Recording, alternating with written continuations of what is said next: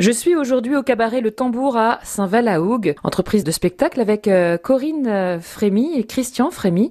Corinne euh, Frémy, bonjour. Bonjour Aurore. Alors on va s'intéresser tout au long de la semaine à votre entreprise, le cabaret Le Tambour, et on va commencer par cette aventure et la création de cette société. Comment c'est venu? C'est parti d'un rêve et d'une passion surtout, une passion du spectacle que j'ai depuis que je suis toute petite. J'ai attendu patiemment que mes filles aient terminé leurs études pour créer mon entreprise de spectacle. Quelles ont été les démarches et les actions que vous avez posées pour pouvoir réaliser ce rêve? Déjà, il fallait trouver euh, la salle de spectacle. Je savais que de construire une salle de spectacle, c'était euh, hors de prix. Donc euh, j'ai cherché un jour par hasard sur Internet une structure itinérante et je suis tombée sur le chapiteau Le Tambour qui était basé à Angers. C'était un, un, chapiteau itinérant. En forme de tambour En forme de tambour, tout à fait. Donc ce qui, ce qui permet de faire beaucoup de jeux de mots pour le spectacle.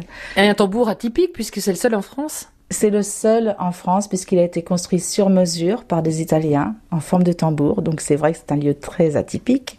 Voilà. Ensuite, je l'ai montré à mon mari qui était au départ un petit peu euh, réticent. Réticent. Et puis euh, j'ai insisté. On est allé voir le tambour. On s'est déplacé à Angers. On l'a quand même euh, découvert, démonté. On l'a acheté, démonté.